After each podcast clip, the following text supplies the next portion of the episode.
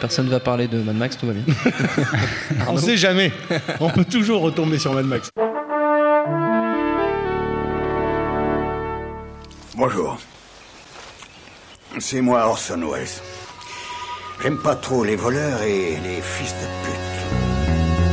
Salut, c'est Nos Ciné, votre rendez-vous hebdo avec le cinéma, toujours partagé entre ses après-midi à la plage et ses nuits à compulser le meilleur de sa vidéothèque en perpétuelle expansion. Nouvelle étape de notre voyage estival avec la filmographie de William Friedkin, un seul titre pour tout résumer, L'exorciste et ses générations d'enfants, d'ados et d'adultes traumatisés à vie par une gamine qui crache du verre. Alors certes, on va s'y attarder, mais nous prendrons également le temps de parler de Police Fédérale Los Angeles et qui sait peut-être aussi de The French Connection, de Sorcerer, de Killer Joe ou de Cruising. Et pour parler de tout ça, trois prêtres de la mort implorant la guerre, Arnaud Bordas, salut Arnaud. Salut Thomas. Lélo Jimmy Batista, salut Jimmy. Salut Thomas. Et Yannick Dahan, bonjour Yannick. Salut. Et allez, nos ciné spécial William Friedkin, c'est le troisième numéro de notre vidéo club de l'été et c'est parti. Monde de merde. Pourquoi il a dit ça? C'est ce que je veux savoir. On a beau être empreint du plus grand professionnalisme, il y a des limites que tout humain finit par atteindre. Par exemple, la simple idée de revoir L'exorciste de William Friedkin m'a bien tenu éveillé ces derniers jours au point que je n'ai même pas réussi à passer les dix premières minutes. Ce film me terrorise et je sais que je ne suis pas le seul, qu'à la simple évocation de ce monument du cinéma d'horreur et du cinéma tout court, bon nombre d'entre vous vont ressentir un petit frisson d'effroi. Alors pour ceux qui viennent de passer les 42 dernières années dans une cave où il n'y a pas internet, petit rappel, le film sort en 1973, nous raconte la possession par le démon, puis l'exorcisme par un duo composé de Jason Miller et de Max von Sydow, de l'adolescente Regan McNeil jouée par Linda Blair. The power of Christ compels you! The power of... Sia voi urazumemos. Na paz do cravate. You touched my mother! Rien que cette euh, petite musique, je sens que je vais avoir du mal à dormir ce soir. Ce film est absolument terrifiant, n'est-ce pas Arnaud? Terrifiant, ouais. Et euh, c'est vrai qu'en même temps, euh, c'est un véritable ovni dans l'histoire du cinéma, Oui. l'exorciste. Il faut savoir, on a, on a peut-être oublié ça, mais c'est quand même c'est un succès, euh, c'est un carton atomique à l'époque. Euh, l'équivalent d'un Spider-Man à l'heure actuelle. Quoi. Je crois que c'est un des films qui a rapporté le plus. En termes de box-office. il c'est- est considéré aujourd'hui encore comme le, le réel plus gros succès de la boîte de Mm. prod. C'est euh, plusieurs centaines de millions Ah d'euros. c'est- l'équivalent d'un Spider-Man à l'heure actuelle au box-office, Ouais. donc c'est c'est dire. Mais par contre, c'est- c'est ce que, vu ce que ça raconte, c'est là où c'est un ovni, Oui. quoi, parce que c'est c'est quand même euh, pendant deux heures euh, l'avilissement euh, physique et moral d'une gamine de 12 ans, quoi, devant nos propres yeux. Quoi. Il y a Mm. des scènes terribles, hein, il y a- il y a- enfin, on va pas toutes les reciter, mais euh, par Parce exemple. qu'après, la- je dors plus après. hein. bah, la scène, la scène où elle se masturbe avec le crucifix jusqu'au sang. hein, Absolument euh, épouvantable. Enfin voilà. Et c'est vrai que Friedkin, quand je l'avais rencontré, il m'avait dit, euh, je pense. Georges Glisse au passage que j'ai rencontré William Friedkin. genre, que- Ouais, ouais, bah écoute, c'est mon, mon boulot. Hein. Mais non, mais il, m'a- m'avait dit il m'a- il m'avait dit que, et je pense que c'est assez vrai, quoi, que c'est un film qui, ça ne pourrait plus être un succès comme ça aujourd'hui, quoi. Euh, Est-ce qu'il sortirait aujourd'hui un film comme bah, ça déjà, ça serait très difficile à faire dans, parce que c'est quand même un film de studio, il faut le dire, sûr. dans le cadre des studios, de montrer de telles choses dans un film de studio. Et puis il me disait, l'époque a changé, euh, les films d'horreur ne sont plus les mêmes, on fait des films d'horreur beaucoup pour les ados maintenant. Euh, et puis il me disait aussi, ça aussi je pense c'est vrai, le, le- le- moi je connais pas mal de jeunes qui ne réagissent pas à l'exorcisme, quoi, comme nous, quoi, comme notre génération, Ah c'est-à-dire ouais, qui s'ennuient devant le film. Ah Et, et Friedkin en est conscient ça Vache. apparemment. Et, euh, et il disait que l'image, euh, la religion, l'image de la religion dans la société occidentale euh, sécularisée actuelle, n'est plus la même. Le prêtre n'a plus la même image d'autorité, et que donc ça ne, fonctionne plus auprès de beaucoup de gens. Donc je pense que c'est un film formidable, mais, qui peu à peu va être appelé à rester le film d'une époque. Jimmy, toi qui as été Ouais, élevé justement, justement bah, dans la religion catholique. Exactement. Non, mais je voulais revenir sur un truc que disait Arnaud, c'est qu'en fait, il y a un truc euh, que moi j'adore chez quasiment tous les films de Friedkin que tu retrouves, c'est qu'il traite vraiment très mal ses personnages. Enfin, il leur fait vraiment euh, traverser des trucs horribles. Ah, bah, c'est Euh, comédien aussi. hein. Oui, mais, euh, mais voilà, enfin, on sent vraiment qu'il va vraiment chercher cette espèce. C'est pour ça que bon, L'Exorciste reste à la fois un, bon, un gros succès, mais en plus un, un de ses films les plus comment dire, représentatifs, parce qu'il va vraiment chercher euh, enfin, techniquement le mal euh, dans, dans, dans ses persos, et là, bon, bah, c'est, il est vraiment présent euh, dans, dans le scénar. Quoi. Donc, euh, après, moi, je, voilà, je, je, je, je suis peut-être plus sur d'autres films de lui, mais, euh, mais bon, L'Exorciste, ça reste un, un assez gros classique, et, et, et en plus, il y a un truc qui se crée, enfin, je sais pas, moi, en plus, j'ai, lu le roman aussi, qui est, qui est hyper adapté à très fidèlement en fait. hein. Mm.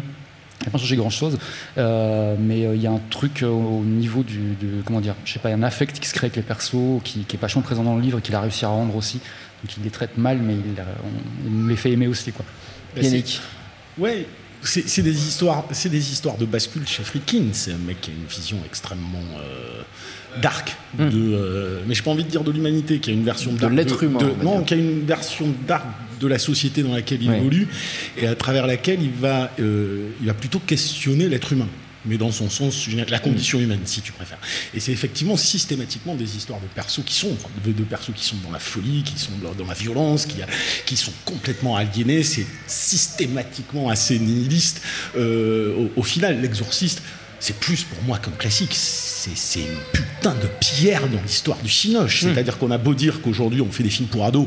euh, euh, toute cette notion d'hyper-réalisme qui est créée euh, et qu'on ne comprend pas d'ailleurs en termes de, de mise en scène des jeunes cinéastes aujourd'hui, ils la reprennent presque littéralement, c'est-à-dire cette idée de euh, créer l'extraordinaire dans l'ordinaire, ce qui est un, un grand classique. Mais euh, là, là, a- a- c'est quand même, faut pas oublier que c'est un bonhomme qui vient de la télé, qui vient du reportage, qui a fait des, qui est un taré mental, c'est-à-dire il, a- il faisait des reportages pour aller se friter dans les trucs les plus dangereux qui pouvaient exister. Il suivait des, des- des sports extrêmes. Il faisait- et- et- le rapport à la mort qu'a Friedkin à la mort, il, il est, il est ultra viscéral, quoi. Et, euh, et du coup, tout ce qu'il a emmagasiné, toute cette capacité à, à voir la puissance que pouvait avoir le réel ou le simili-réel euh, associé à du découpage cinématographique, euh, il a mené ça sur, sur, sur l'exorciste, qui, qui à la fois a tous les codes du documentaire, et en même temps, il est ciselé en termes de montage, c'est hallucinant. C'est quelque chose qu'il a fait de la même manière dans, euh, dans, dans Le Convoi de la peur, qu'il l'a fait d'une- certaine manière dans French Connection, beaucoup moins par la suite. Il est plus, euh, mais par la suite, parce que tout simplement, Le Convoi de la peur, euh, Crossing ont été des tels bides Oui, cosmiques. c'était des énormes eu- échecs, ouais. Voilà, il a eu énormément de mal à, à- à s'en relever. C'est d'ailleurs presque miraculeux qu'on puisse euh, lui laisser faire en police fédérale de Los Angeles, combien même. Tu sentais le projet genre, je vais vous faire deux flics à Miami à Los Angeles, mais en fait je te le nique de l'intérieur, et que les gens l'ont peut-être pas vu arriver comme ça. Mais c'est ça, c'est-à-dire que Friedkin n'est pas un cinéaste qui peut-être comme Carpenter ou De Palma dont on va parler, euh, dont toute la filmographie est marquée par quelque chose de- de- de- d'indélébile. Et il y a des œuvres extrêmement mineures, des œuvres de studio, des œuvres pour bouffer, des œuvres alimentaires, et il a fait 4, 5 films où il a eu cette liberté d'exprimer sa, sa colère. Euh, moi, il y a un truc, quand je te disais euh, sur l'être humain, la condition humaine, j'ai l'impression qu'il y a- quelque chose de l'ordre du, mythe de Sisyphe trash et revisité chez, Friedkin. C'est-à-dire, on voit ces pauvres êtres humains dominés par le système, dominés par la nature, dominés euh, par les dogmes moraux, politiques, religieux, tout ce que tu veux, et qui rament, et qui rament, et qui se ramassent la gueule, et qui redescendent en bas, et qui recommencent. Parce qu'au final, c'est ça la condition humaine. Donc même quand on parle d'un film comme Traqué, qui est un script de Steven Seagal, mais tourné par William Friedkin, il peut pas s'empêcher d'y mettre ce rapport à la condition humaine par euh, des références, par des, euh, des sous-textes, des métaphores. Et voilà, il n'a pas pu le faire tout le temps, c'est malheureux, mais dans ces 3-4 films qu'il a fait dans les années 70, moi c'est ça qui me marque, c'est- c'est-à-dire c'est, c'est- on ne peut plus aujourd'hui, ou très difficilement, euh, se faire produire par un studio pour dire, euh, regardez ce que c'est l'humanité, en réalité c'est ça, notre part sombre, notre part violente, notre- elle est, elle est peut-être pas dominante, mais elle est aussi importante, et elle nous amène des fois à aller dans des... euh, dans l'enfer, tout simplement. L'exorcisme, c'est quoi? C'est quand même une façon de dire d'entrée, le démon est là et il a une- le visage d'une gamine. C'est euh, c'est littéralement ça dès le début du film. Et je pense que c'est en partie cette idée qui n'est jamais dite, mais qui est intrinsèquement euh, véhiculée dès le départ, qui fait que boum T'es là, tu dis, mais j'ai pas envie de voir ça. c'est comme cruising, c'est, je suis pas sûr d'avoir envie de voir ça.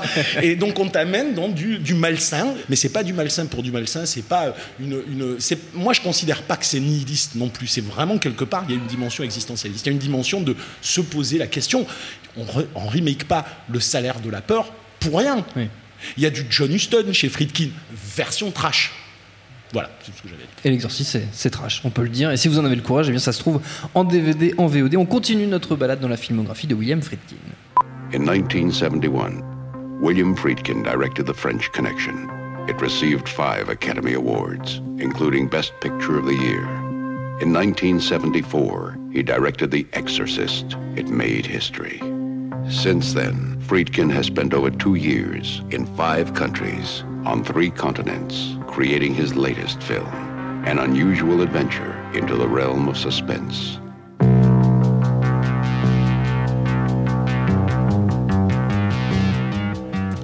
C'est un petit extrait de l'abondance de Sorcerer. On change de décennie, direction les glorieuses années 80, synthétiseur, veste en sky, t-shirt dans le pantalon, coupe de cheveux au-delà de la limite du raisonnable. Yannick Dahan d'ailleurs avait des cheveux. On était jeunes, on était beaux, on n'en avait rien à branler. Et William Friedkin mettait tout le monde à l'amende. Et avec le décoiffant ta gueule, police fédérale Los Angeles, confrontation pied au plancher entre un flic borderline joué par William Peterson qu'on retrouvera bien plus tard chez les experts Las Vegas et un dandy faussaire interprété par le redoutable William Defoe.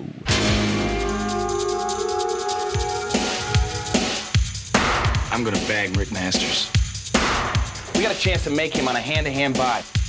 You can't come up with the front money. You're not for real. You're not the first agents to get next to Masters. You're not wired, are you?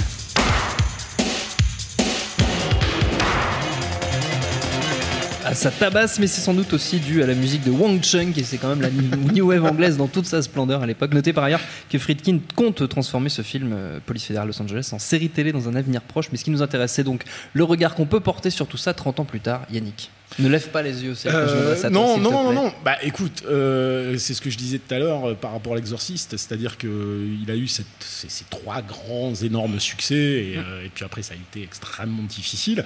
Euh, Police fédérale est arrivée, et je pense que Police fédérale, en fait, les, les gens qui suivent un petit peu Friedkin euh, directement ont tout de suite tout vu dans le film, c'est-à-dire à la fois euh, la peinture de Los Angeles qu'on n'avait jamais vraiment vu de la sorte, glauquissime, où tout est sale, où tout est crade, euh, où les personnages sont absolument non identificateurs au possible. Euh, cette fameuse, je me rappelle juste de ce dialogue de la nana qui disait les étoiles, c'est le, visage de Dieu ou c'est les yeux de Dieu, quelque chose comme ça. Il lui répond non, absolument pas. Direct, était- Encore une fois, c'est en plus le film démarre sur démarre sur quand même William Defoe qui brûle euh, euh, une peinture. Je me rappelle de ça. Je l'ai pas vu depuis euh, 10 ans. Faut pas m'en vouloir. hein.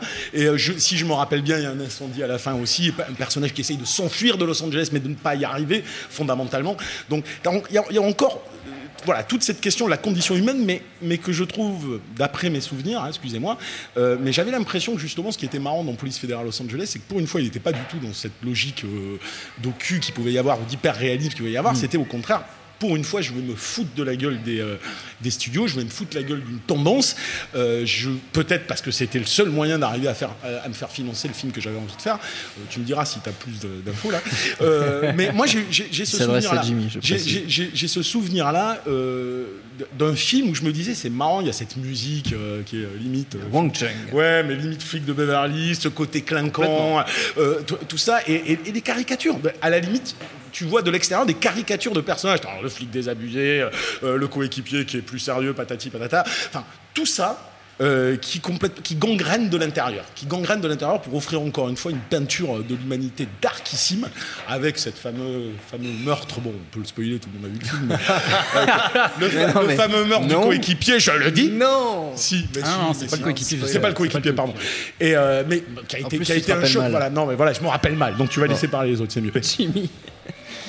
Euh, ouais, donc ouais, non, mais alors du- justement, moi, ce que je l'ai vu quand j'étais euh, gamin, j'avais alors 9 ans, 10 ans, euh, et c'était gros traumatisme, quoi, parce que tout le film, j'avais, tu arrives quand même à comprendre que tu es dans un truc où, non, c'est pas de flic à Miami, c'est pas vraiment ça le truc, surtout que William Peterson, le, le personnage principal, il est juste insupportable, enfin, il est corrompu, il, est, il se comporte super mal avec les gens, enfin, on comprend même à cet âge-là que ça, ça, ça colle pas du tout, et bah oui, il se fait, il se fait tuer à la fin, mais d'une façon en plus, enfin, comme une merde, quoi, vraiment, il se prend une balle en pleine gueule pour une poursuite, quoi. C'est- totalement la fin du film. ah, et les deux, gens, les gens, ils avaient qu'à le voir avant. Mais, euh, mais non, mais en fait, Le film, ne vaut, le film ne vaut pas que pour ça. hein, non, bien euh, sûr, bien sûr. Mais justement, ouais, c'est c'est un truc où tu dis, ah, euh, enfin, euh, tu vois ça à cet âge-là, tu dis, oui, tous les codes en fait peuvent être euh, à ce point corrompus, enfin comme comme les personnages le sont d'ailleurs. Et enfin voilà, quoi, ça c'était un truc qui m'a vraiment traumatisé. Après, c'est aussi, ça peut aussi, on peut aussi parler, c'est un film qui ouvre plein de portes parce qu'on peut aussi parler des fins alternatives, parce qu'en fait dans les films de Friedkin, il y a quand même pas mal de, de, de scènes et de fins alternatives. Là, il y en a une qui est quand même, après il faut voir le DVD, c'est en bonus, etc. La fin, elle est assez rocambolesque, la, la, fin retournée.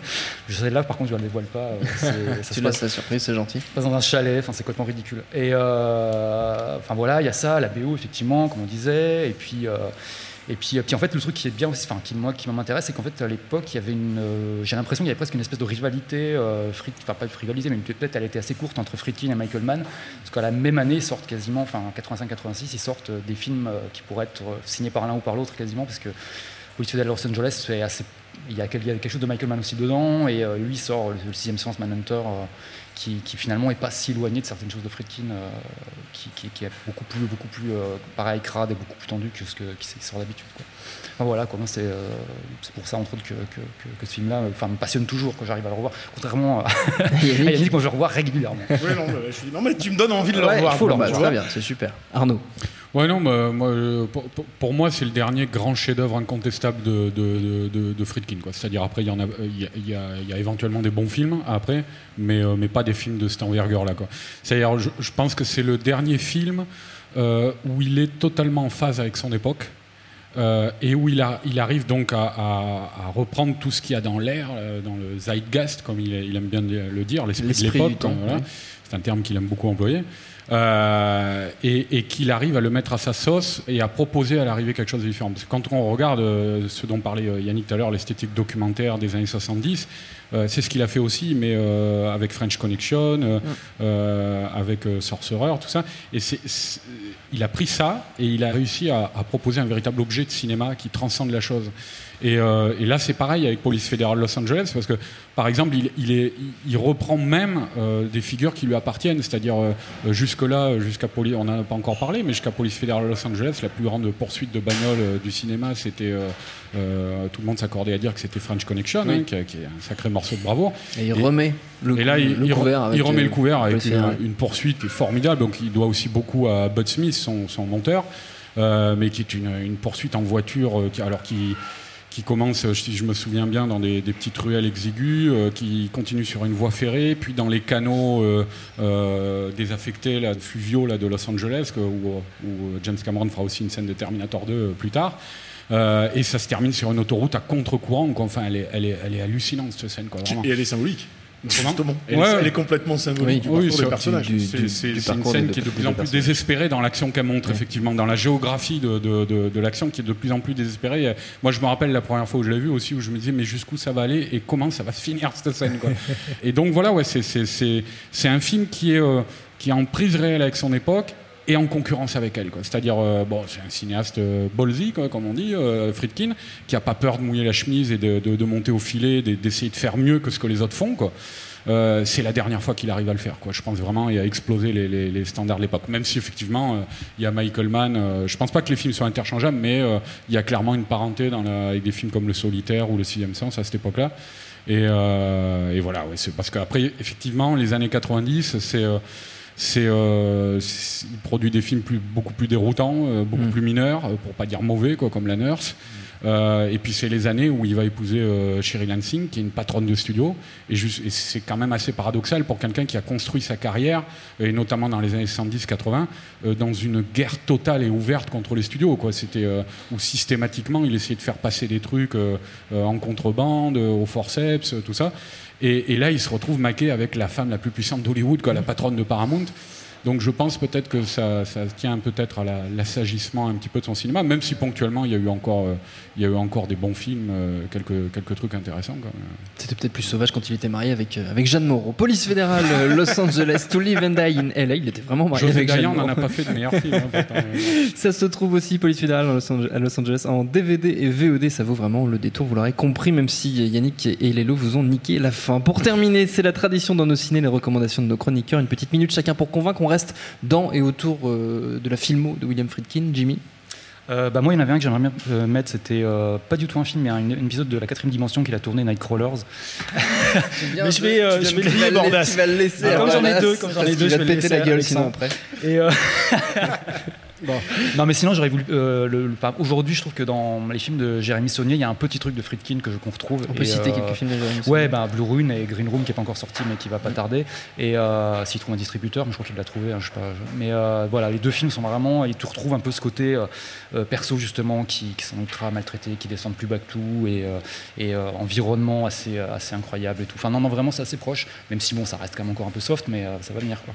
Arnaud, tu voulais parler de Nightcrawler Euh, oui, donc Nightcrawlers, euh, je crois que en, en français, c'est La lumière des ténèbres, il me semble. C'est un épisode de la quatrième dimension des années 80 qui avait été diffusé en France sous le titre La cinquième dimension, parce que ça passait sur la chaîne euh, 5, la 5, euh, qui est une très mauvaise saison. Euh, euh, Il y, a- y y vraiment il y a beaucoup de déchets. Euh, Il y a pas mal de cinéastes comme Tommy Lee Wallace ou Wes Craven, mais leurs épisodes sont abominables. Et celui de Friedkin est très bon. C'est l'histoire d'un- vétéran du Vietnam qui débarque dans un- une sorte de diner euh, où il y a un shérif qui euh, qui le sent pas trop, quoi. Et, euh, et donc il va leur raconter au fur et à mesure en fait que euh, a laissé ses potes au Vietnam, qui se sont tous fait tuer, mais qu'il le pourchasse dans ses cauchemars. Et euh, en fin d'épisode, euh, ils vont débarquer vraiment dans le diner, tout détruire et, venir tuer le personnage principal. Donc euh, c'est un, truc assez étonnant qui relève euh, à la fois où on retrouve toutes les thématiques de Friedkin, qui qui est super bien mise en scène comparé à tous les autres épisodes de la, de la saison euh, de la, de la série. Euh, et euh, où on retrouve aussi une imagerie digne des EC Comics des années 60 avec ces, ces soldats morts-vivants qui débarquent à la fin dans le diner en cassant tout, en mettant le feu. Euh, donc voilà, c'est un, épisode vraiment étonnant. Ça fait partie des, des- et puis ça montre aussi qu'il il- il s'est manifesté récemment. Il voulait euh, participer à la saison 2 de True Detective. Ça Oui. s'est pas fait, mais ça montre l'intérêt qu'a toujours eu euh, Friedkin pour la télé. Euh, et voilà, c'est- vraiment pour ceux qui ne l'ont pas vu. Moi, je voulais en parler parce que c'est assez méconnu dans sa filmo. Mais pour ceux qui ne l'ont pas vu, c'est euh, le- facilement trouvable. Euh, il existe un coffret DVD euh, français. On peut le trouver légalement, c'est ça que tu veux dire Voilà. Euh, et, et, euh, et ça vaut vraiment le coup. Ça dure 20 minutes à peu près, c'est assez, assez vite vu. Je confirme parce que je l'ai regardé depuis que tu m'en as parlé. C'est vrai que c'est assez impressionnant. Yannick? Euh, bah, moi, en reco, euh, bon, évidemment, je- mon film préféré, ça reste Sorcerer, moi, de Friedkin. Donc, je vais pas, mais je vais pas parler de Sorcerer parce qu'il est ressorti. Les, les gens ont rattrapé. Mais non, je voudrais défendre euh, ce petit film qu'on a, qu'on a un petit peu oublié, euh, qui était euh, The Hunted, traqué euh, avec Tommy Lee Jones et, Benicio del Toro, qui est, j'en parlais tout à l'heure, mais c'est vraiment le script le plus con de la planète à la limite, parce que c'est vraiment celui d'un Steven Seagal. C'est genre un mec des forces spéciales qui devient fou et qui va s'enfermer dans la forêt comme Rambo et qui va être poursuivi par son ancien instructeur. Et ça a l'air con comme ça. C'est juste l'énorme différence entre tous les actionneurs et un grand cinéaste à leur tête. Il y a un truc qu'on ne dit pas souvent ou qu'on n'a pas dit en tout cas sur Friedkin, c'est l'hallucinante adéquation qu'il y a toujours entre euh, les thématiques qu'il veut développer dans ses films, l'idée qu'il veut, euh, Mm. veut faire, et puis euh, la- le, choix de, de- de la photo, le choix des décors, le choix des cadres, c'est toujours en symbiose. L'exorciste était très monochrome pour de très bonnes raisons. Police fédérale de Los Angeles très bling bling pour d'autres raisons. Euh, là aussi, on est dans le pur survival. Il revisite l'actionneur euh, survival dans la forêt. C'est d'une brutalité, d'une viscéralité, et en même temps, il y a toujours ce parcours d'un personnage qui vrille, qui devient totalement fou. C'est, moi, c'est un film que j'ai personnellement adoré, qui n'a pas été très très considéré, mais que j'intime les gens, euh, euh, à qui j'intime de découvrir. Tu intimes Vraiment, c'est carrément, carrément, tu intimes. Bah, c'est c'est J'intime. cool, c'est toujours sympa. J'intime de- de découvrir. Notre temps est écoulé. Merci à tous les trois. Merci à Sébastien Salis à la technique, à Pierre Chaffangeon pour les petits extraits, au temps et au public pour l'accueil. Prochain Nos Ciné. On continue notre série d'été avec une spéciale Tony Scott. D'ici là, vous nous retrouvez un peu partout sur le net SoundCloud, Mixcloud, YouTube, Facebook, Twitter. On s'appelle Nos Ciné à chaque fois. N'hésitez pas à réécouter nos précédentes émissions sur Christopher Lee, sur De Palma, sur Edgar Wright et laissez-nous des petits messages. Ça nous fait toujours plaisir. En attendant, on vous dit à la semaine prochaine.